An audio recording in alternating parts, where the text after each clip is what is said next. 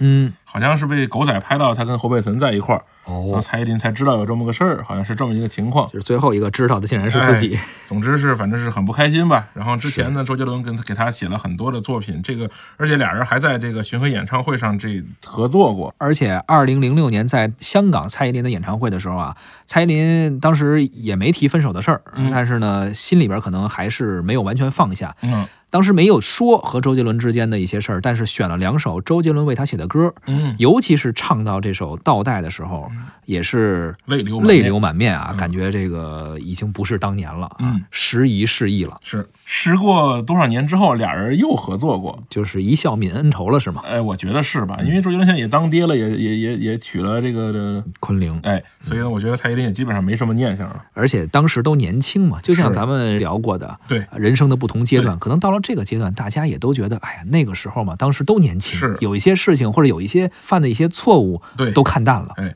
而且呢，其实歌迷对他俩的期待，可能是因为他俩的成就太高了，大家都认为两个就所谓金童玉女嘛，大家特别愿意组这种 CP。是，哎，但是其实在，往往在日常生活之中呢，两个人如果都很光鲜亮丽的话，这个生活往往不会太好，嗯，是吧？就很难哈。那就是一般来说，总会有一方会做出一些牺牲。对，哎为了家庭，啊对，尤其是这种在演艺圈啊、艺人界的这个大部分来说，尤其是我们能看到长久的。啊，基本上来说是有一方，或者是男方，或者是女方，在社会事地位和家庭事业上对做个平衡。对，哎，因为你看到我们看到很多这种呃艺人啊演员两方面都是这个演员的，后来都劳燕分飞了，也很多。还有一种可能性，就是两个人都不太火，可能也不太火还过得还可以。然哎也对也行，是对吧？嗯，好吧，咱们来听一下这首二零零四年周杰伦和方文山为蔡依林创作的歌曲《倒带》。嗯我手